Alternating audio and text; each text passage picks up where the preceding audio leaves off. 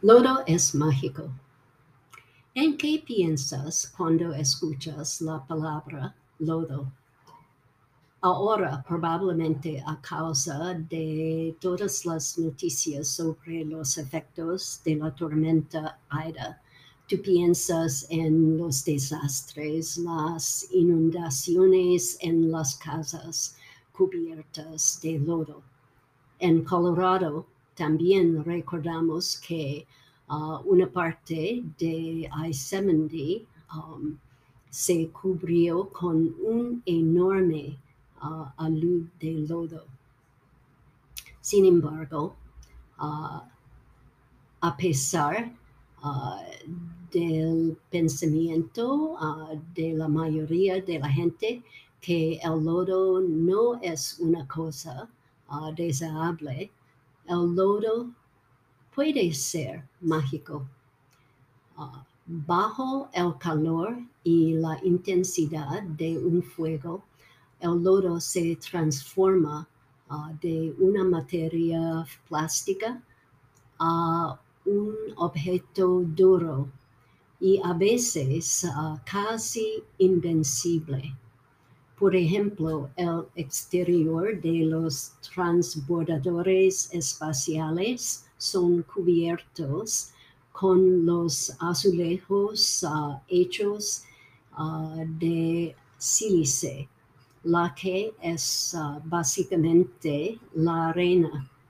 La sílice es la base de un tipo de lodo uh, se, que se llama la arcilla o el barro. El barro también significa el lodo.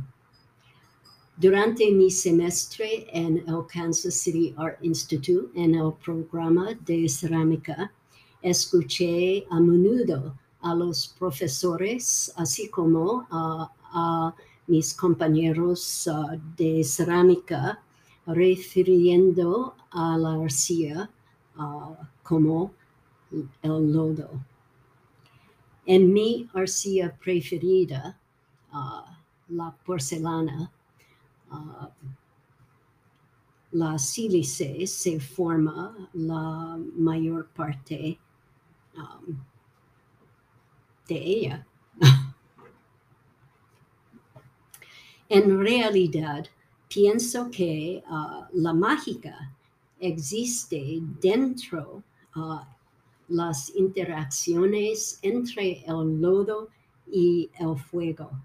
Como resultado, este uh, podcast es mucho más que habla sobre el lodo, pero hablaremos sobre varios um, procesos de cocciones, firings, uh, de los vidriados, glazes, y uh, cómo las interacciones entre las cocciones diferentes y las químicas en los vidriados uh, pueden afectar o cambiar los colores y las superficies de un objeto.